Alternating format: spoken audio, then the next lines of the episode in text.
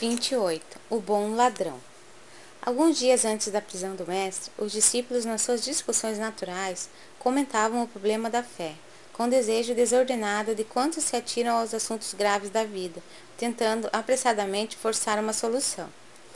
Como será essa virtude? De que modo conservá-la-emos intacta no coração? inquiria Levi, com atormentado pensamento. Tenho a convicção de que somente os homens o homem culto pode conhecer toda a extensão dos seus benefícios. Não tanto assim, aventava Tiago, seu irmão. Acredito que basta nossa vontade para que a confiança de Deus esteja viva em nós. Mas a fé será a virtude para os que apenas desejam? Perguntavam um dos filhos de Zebedeu. A um canto, como distante daqueles duelos da palavra, Jesus parecia meditar. Em dado instante, solicitado ao esclarecimento, respondeu com suavidade. A fé pertence, sobretudo, aos que trabalham e confiam.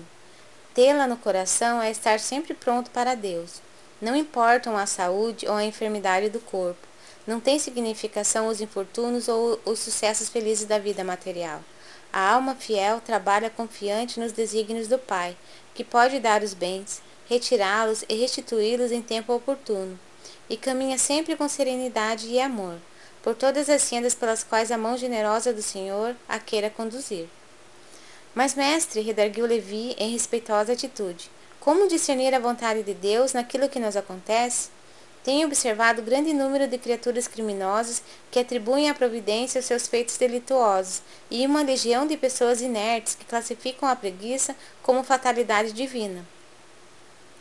A vontade de Deus, além da que conhecemos acerca da sua lei e de seus profetas, por meio do conselho sábio e das inclinações naturais para o bem, é também a que se manifesta a cada instante da vida, misturando a alegria com as amarguras, concedendo a doçura ou retirando, para que a criatura possa colher a experiência luminosa no caminho mais espinhoso.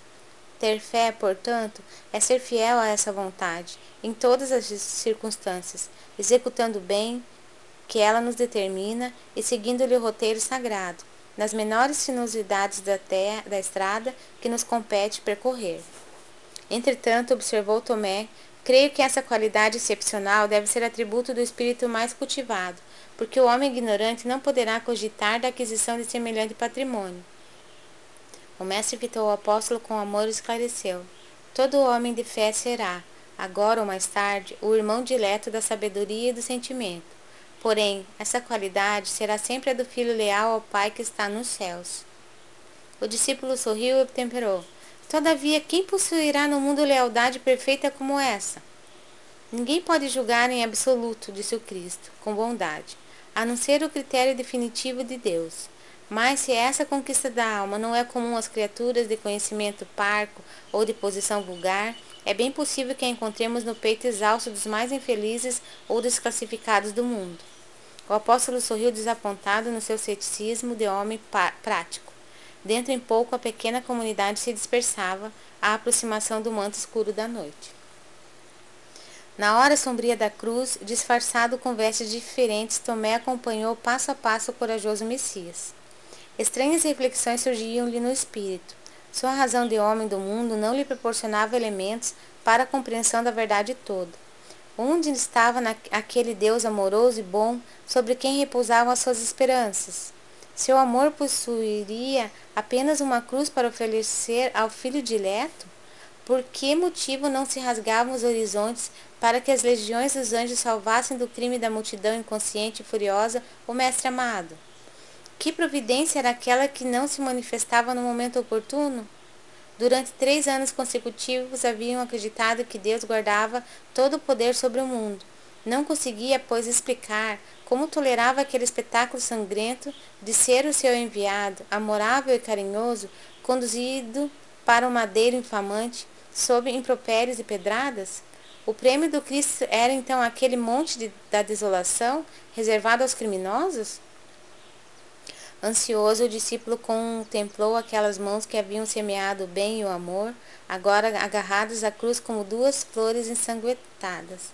A fronte aureolada de espinhos era uma nota irônica na sua figura sublime e respeitável. Seu peito tremia, ofegante, seus ombros deveriam estar pisados e doloridos. valer a pena haver distribuído entre os homens tantas graças do céu? O malfeitor que assaltava o próximo era, agora, a seu ver, o dono de mais duradouras compensações. Tomé se sentia como que afogado. Desejou encontrar algum dos companheiros para trocar impressões, entretanto, não viu um só deles. Procurou observar se os beneficiados pelo Messias assistiam ao seu martírio humilhante, na hora final, lembrando que ainda na véspera se mostravam tão reconhecidos e felizes com a sua santa presença. A ninguém encontrou. Aqueles leprosos que haviam recuperado o dom precioso da saúde, os cegos que conseguiram rever o quadro caricioso da vida, os aleijados que haviam cantado os anos a cura de seus corpos defeituosos, estavam agora ausentes, fugiam ao testemunho. Valer a pena praticar o bem? O apóstolo, mergulhado em dolorosos e sombrios pensamentos, se deixava absorver em estranhas interrogações. Reparou que em torno da cruz estrugiam gargalhadas e ironia. O mestre, contudo, guardava no semblante uma serenidade inexcedível. De vez em quando seu olhar se alongava por sobre a multidão, como querendo descobrir um rosto amigo.